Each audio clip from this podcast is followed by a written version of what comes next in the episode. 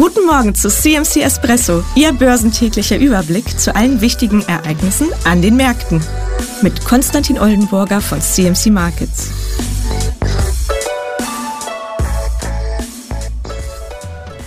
Hallo, herzlich willkommen zu CMC TV. Mein Name ist Konstantin Oldenburger. Ich begrüße Sie ganz herzlich zu unserem heutigen Espresso. Ähm, ja, was können wir festhalten? Der Germany 40 erholt sich tatsächlich. Wir hatten ja gestern das 61er Retracement bei 15.180 ja, als sehr wichtige Marke äh, angesprochen. Und es geht im übergeordneten äh, Sinne darum, ein höheres Tief zu setzen äh, sodass der Markt dementsprechend einen zweiten Versuch unternehmen könnte, eine Rallye zuerst in Richtung 15.500, später sogar in Richtung 16.000 äh, zu lancieren. Äh, dieses Unterfangen ist jetzt mit dem gestrigen Tage erstmal gut gegangen. Wir haben jetzt eine Erholung gesehen und der Markt notiert fast 100 Punkte über dem gestrigen Niveau, ähm, aktuell fast bei 15.300. Äh, für den heutigen Intraday-Verlauf ist äh, der Bereich zwischen 15.345 äh, und 15.430 enorm wichtig. Hier dürfte sich eine erste kleine Entscheidung anbahnen, die dementsprechend ähm, ja, entweder diese bullische Rallye-Haltung oder dann aber einen weiteren Versuch der Bären ähm, herbeibringt, der dann später die Tiefpunkte von gestern auch erneut ähm, angreifen dürfte. Ähm, ja, soweit der Index oder die Aktienmärkte, also in einer leichten Erholungssituation. Die ja schlimmsten Befürchtungen, dass jetzt eben am Wochenende nochmals eine Eskalation im Nahostkonflikt zwischen den Hamas und Israel und anderen dritten Parteien nochmals entsteht, hat sich erstmal so nicht bestätigt, sodass die Börse hier ähm, aufatmet und den Konflikt erstmal als lokal ähm, einstuft.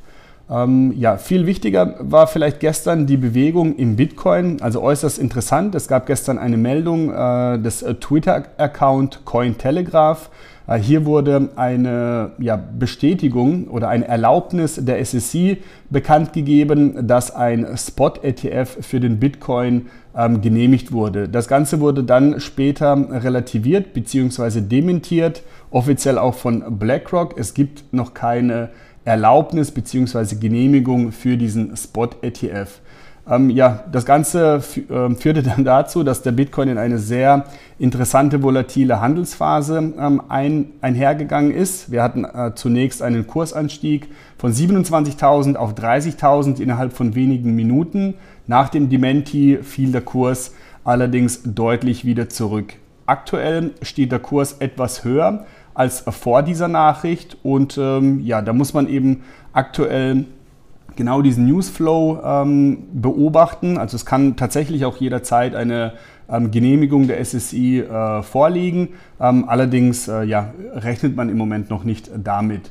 Äh, die Kursreaktion von gestern zeigt eigentlich, wie, ja, wie spannend die Anleger das Ganze finden. Und ähm, ja, ein Thema möchte ich in dem Falle noch aufgreifen, und zwar im Allgemeinen die Einführung von ETFs ähm, auf bestimmte äh, Basiswerte.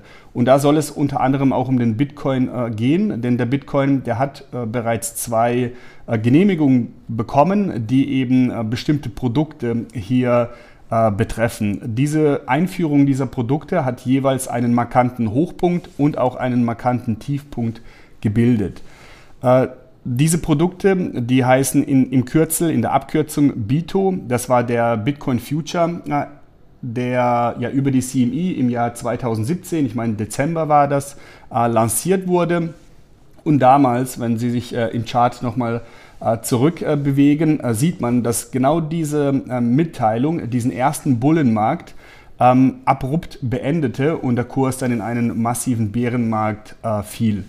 Äh, der zweite Punkt äh, ist ein, der, die Einführung des inversen Bitcoin Futures. Äh, der heißt im Kürzel und, mit der Einführung dieses inversen Futures, das war jetzt vor ähm, zwei Jahren, meine ich, oder eineinhalb, und ähm, da erinnern wir uns an das letzte Tief, das der Bitcoin gemacht hat. Ich meine im November 22, das war dann ebenfalls fast der perfekte Zeitpunkt und äh, genau auch hier äh, die umgekehrte Psychologie mit Einführung dieses ETFs wurde ein markanter Tiefpunkt jetzt erstmal gesetzt.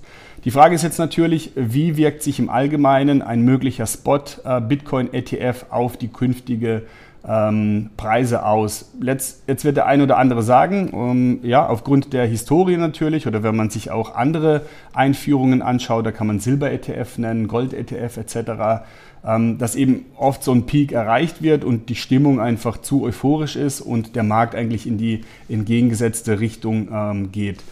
Äh, in diesem Falle ist es interessant, äh, die Positionierungen des Geldes sozusagen sich anzuschauen.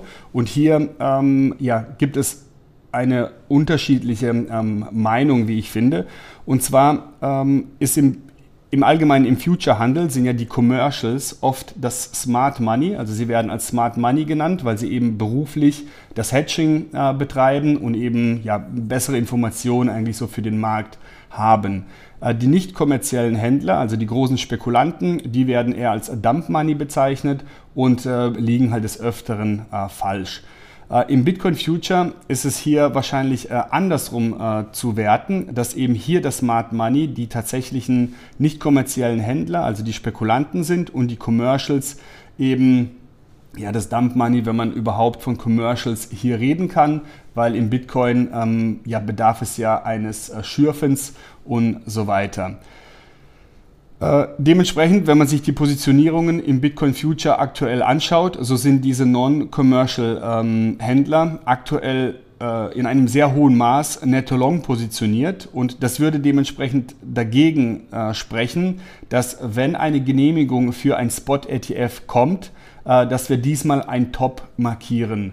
Es wird eher eine Befeuerung einer Rallye sein, also ein, ein Relief sozusagen, eine ähm, ähm, ja, Entspannung äh, der Situation und ein, einen neuen äh, Geldfluss in diesen Bereich ähm, eröffnen. Und das ist dann praktisch die, äh, die Überlegung, die man sich dann ähm, ja, vornehmen kann für die nächsten Wochen äh, und Monate, je nachdem, wie schnell die SSC entscheidet und äh, wie dann dementsprechend äh, die Genehmigungen ablaufen.